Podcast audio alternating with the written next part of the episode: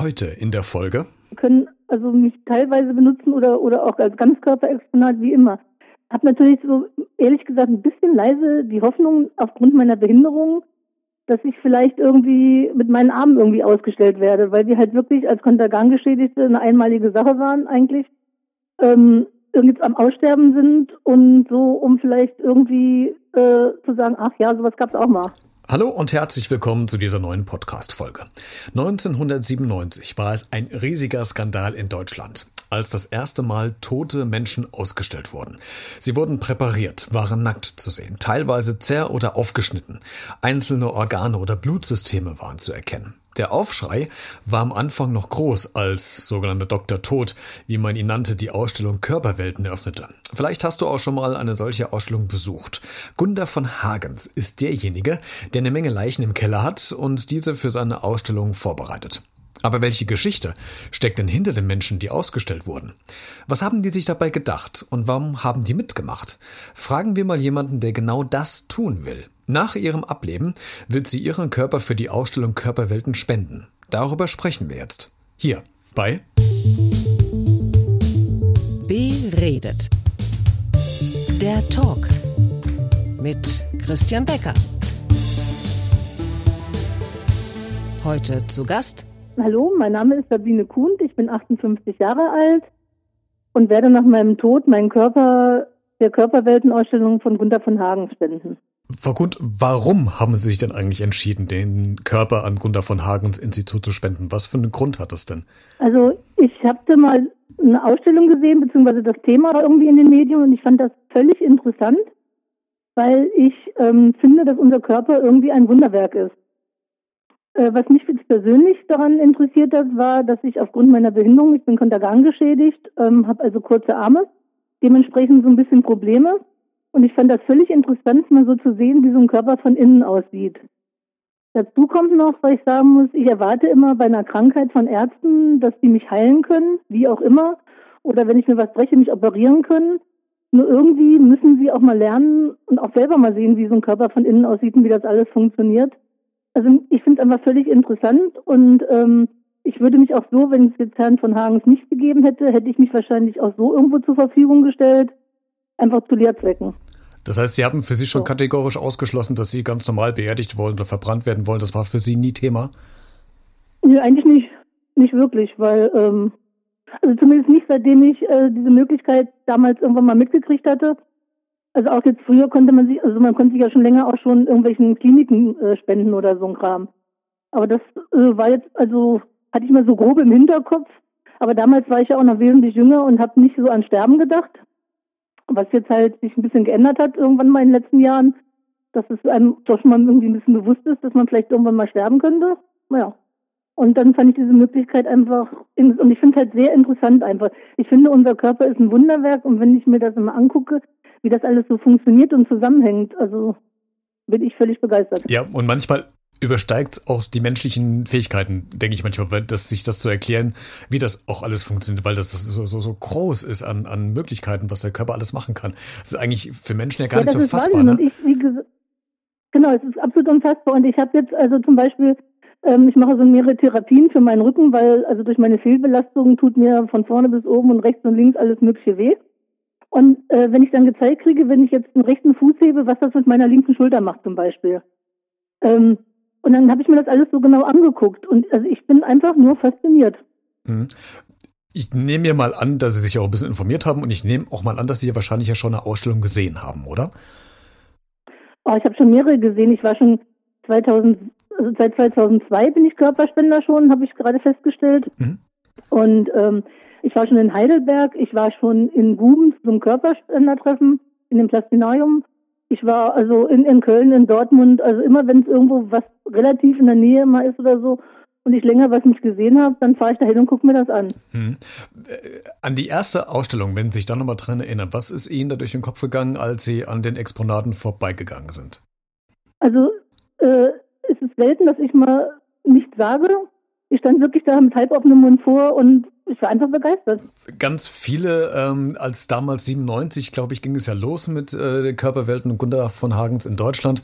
Äh, da gab es ja einen, einen Shitstorm, ein, das war ja ein Skandal in Deutschland, tote Menschen auszustellen.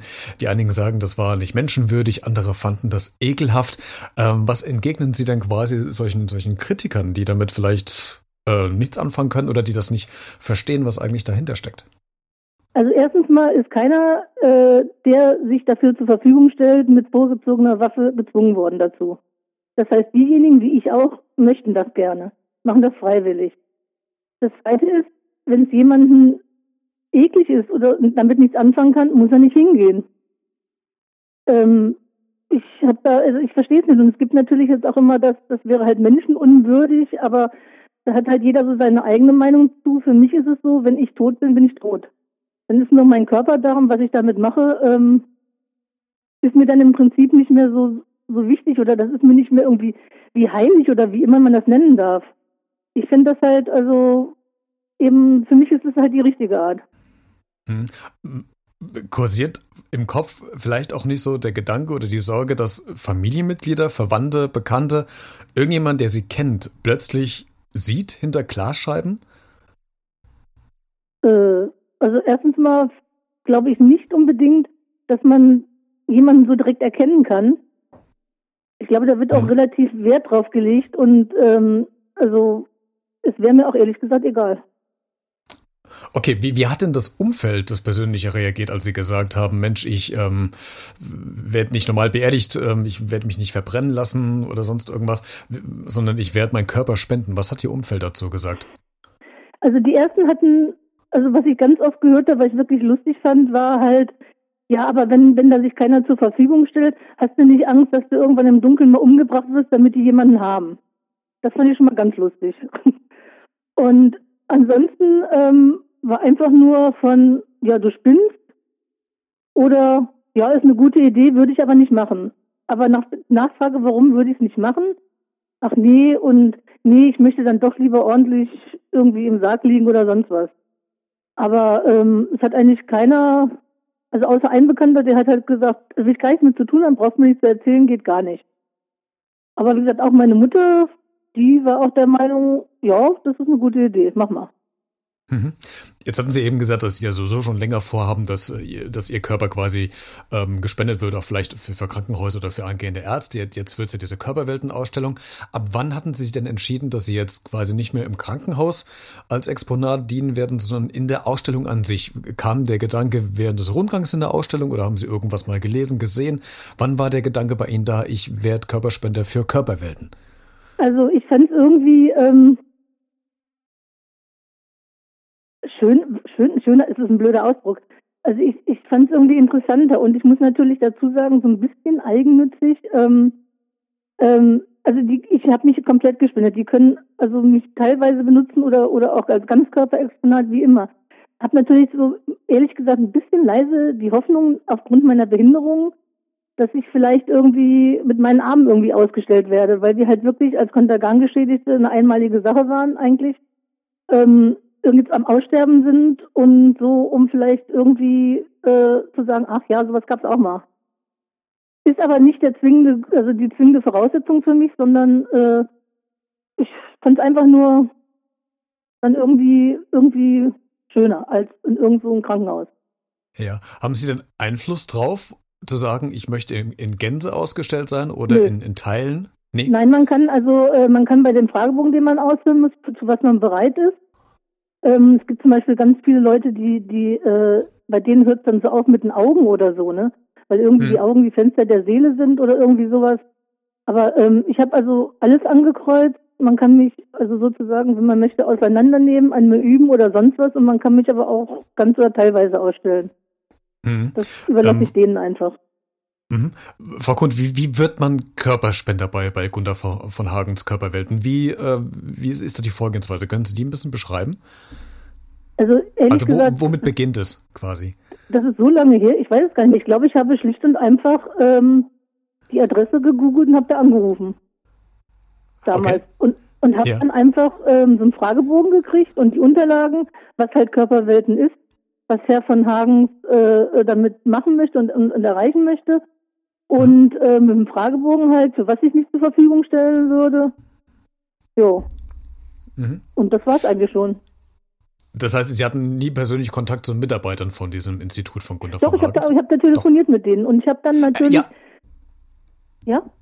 G- Genau, ich, ich meine äh, persönlich, also dass man ähm, ähm, im Vier-Augen-Gespräch oder dass man die Menschen gesehen hat. Das, lief das alles nur telefonisch oder waren Sie auch Nee, mal das, irgendwo das, vor das Ort? hätte man haben können, aber ich war dann auch relativ schnell eingeladen nach Heidelberg, also zu äh, äh, so praktisch so zum Kennenlernen. Also ich bin Ja. dann aber, es war jetzt nicht zwingend, sondern ich bin halt einfach hingefahren und ähm, damals war das ja alles noch in Heidelberg Hm? und, und habe mir das halt halt angeguckt. Und ähm, dann sind wir alle Körperspender eingeladen worden mal nach als in Guben da das eröffnet wurde. Und da gab es also auch Zeit für Gespräche und äh, es gibt aber auch jederzeit die Möglichkeit, wenn man das möchte, dass man sich halt persönlich da mit jemandem zusammensetzen kann oder was weiß ich, aber das war mir jetzt persönlich nicht so wichtig. Mhm. Das, dann üb- erübrigt sich meine Frage, glaube ich, ob Sie Gunter von Hagens persönlich gesehen haben. Wahrscheinlich nicht. Den habe Ne? ich persönlich gesehen, in Guben Ach, und in, damals in Heidelberg. Den, Ah, also okay. Herr von Hagens kenne ich persönlich, ja. Ich habe ihm sogar Ja. mal die Hand gegeben. Sehr gut. Äh, was ist das für ein Mensch, Gunter von Hagens? Wie würden Sie den beschreiben? Man kennt ihn ja aus äh, den Medien, aus den Zeitungen mit seinem schwarzen Hut, äh, den er meistens ja aufhat, ähm, irgendeinen Trenchcoat oder eine Jacke. Ich weiß, Dr. Äh, Tod. Ja, genau. So wurde er von der Presse ja tituliert. Genau. Aber was ist das für ein Mensch? Ähm, ja, wie, wie soll ich es beschreiben? Ich hatte damals so den Eindruck, ähm, ich weiß, dass die Presse und dass auch viele Menschen so ein Problem mit ihm haben, weil er halt nicht so, wie heißt es so schön auf Neudeutsch, Mainstream ist. Hm. Also er, er brennt total für seine Sache und ich glaube, alles andere ist ihm jetzt nicht, nicht so wichtig. Aber wenn man ihm zuhört, also er hat mich zum Beispiel völlig mit seinen Erzählungen oder was er jetzt machen will, wie er das vorhat, hat er mich in den Bann gezogen, muss ich sagen. Also ich habe da Hm. wirklich ordentlich gerade gesessen und habe zugehört. Ähm, ja, er, er wirkt halt wie jemand, der für die Sache brennt, würde ich sagen. Mhm. Mhm. Viele haben ihn ja damals beschrieben als, als verrückt, ähm, abgedreht. Wir, Sie haben es ja gerade so schön gesagt, nicht, nicht Mainstream Ja. ähm, in diese Kategorie reinzustecken.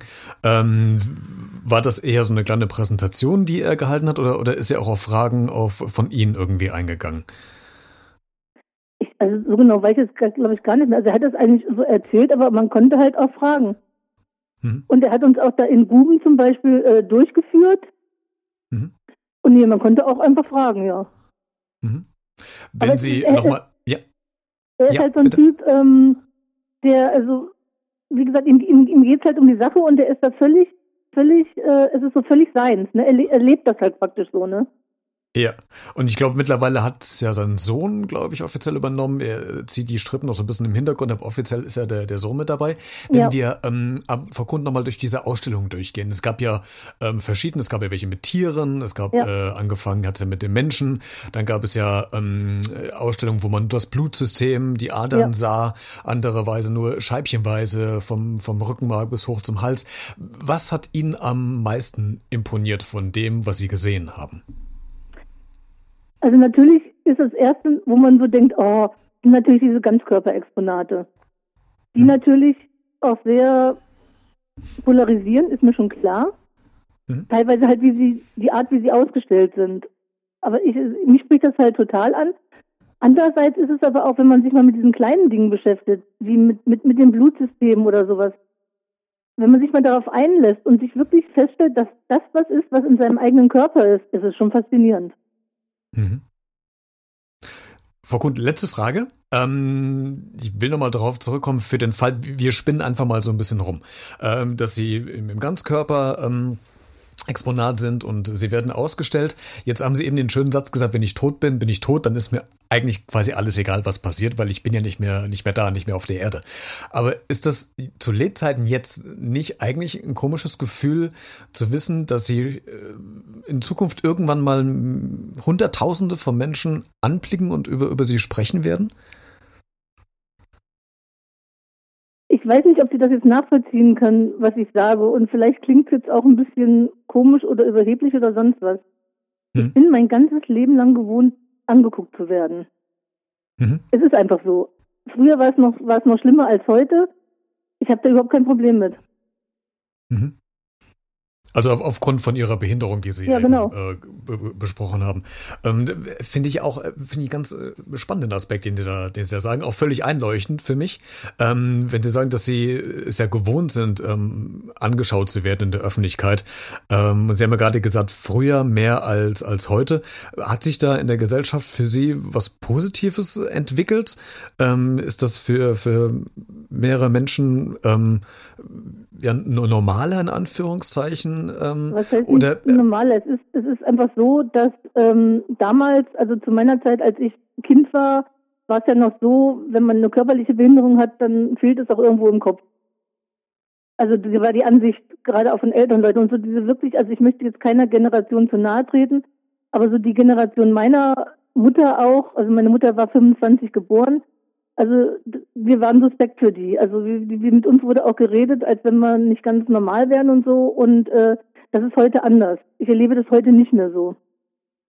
Also mir sind auch Sachen gesagt worden äh, von älteren Herren, sowas wie dich hätten wir früher verbrannt oder so. Ähm, aber das, sowas gibt es heute eigentlich nicht mehr. Aber es kommt halt auch immer darauf an, wie man auf die Menschen zugeht. Ja, sie wirken ja sehr offen, äh, auch darüber zu sprechen und gehen ja auf die Menschen ja zu. Ähm, diese, diese Beschimpfungen, die man damals oder vielleicht teilweise aktuell noch, noch erlebt, ähm, sie, sie wirken jetzt am Telefon, man, wir kennen uns ja nicht, wir haben ja jetzt heute das erste Mal telefoniert, äh, sie wirken da aber sehr, sehr stark ähm, und ähm, als ob sie drüber hinweggehen. Ähm, aber was war das für ein Prozess bei Ihnen, so weit zu ähm, kommen, wo Sie jetzt sind? Die beste Mutter aller Zeiten. Meine Mutter hat zu mir gesagt, du kannst alles, du bist alles, lass dir nichts einreden, lass dir nichts gefallen, äh, es kann dir keiner was. Kopf hm. hoch, Nase geradeaus. Und ähm, ich hatte absolut die absolute Unterstützung immer. Und ähm, es hat mir äh, ja, ich, erstmal habe ich erstmal gar nicht, damals als Kind auch schon gar nicht richtig verstanden, was die mir überhaupt damit sagen wollten, ne?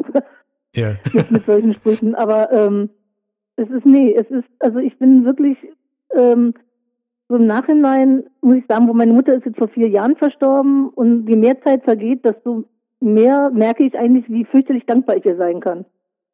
Weil sie mir immer den Rücken gestärkt hat, immer gesagt hat, du kannst alles, gibt nichts, was du nicht kannst. Und wenn du es auf Weg A nicht kannst, dann geht's äh, Weg B. Und wenn der oder diejenige dich nicht mag oder so, ist völlig egal. Es gibt so viele Milliarden Menschen auf der Leute, dann vergisst die halt einfach. Und ähm, ich denke, das hat mich halt relativ geprägt.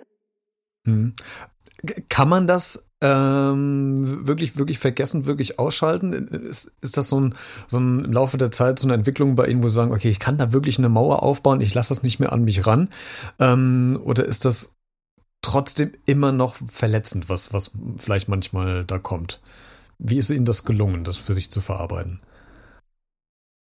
Ich weiß es nicht. Es war wirklich ähm, als Kind vielleicht natürlich, wenn man von anderen Kindern, äh, Kinder sind ja manchmal ein bisschen grausam, wie es so schön heißt. Das war damals, glaube ich, schon schwierig, aber es, es, es war dann immer, wie gesagt, ich hatte halt den Rückhalt meiner Familie, ne? Und bis jetzt gab es eigentlich nichts in meinem Leben, was ich nicht irgendwie hingekriegt habe. Wenn halt nicht auf Weg A, dann eben auf Weg B, ne?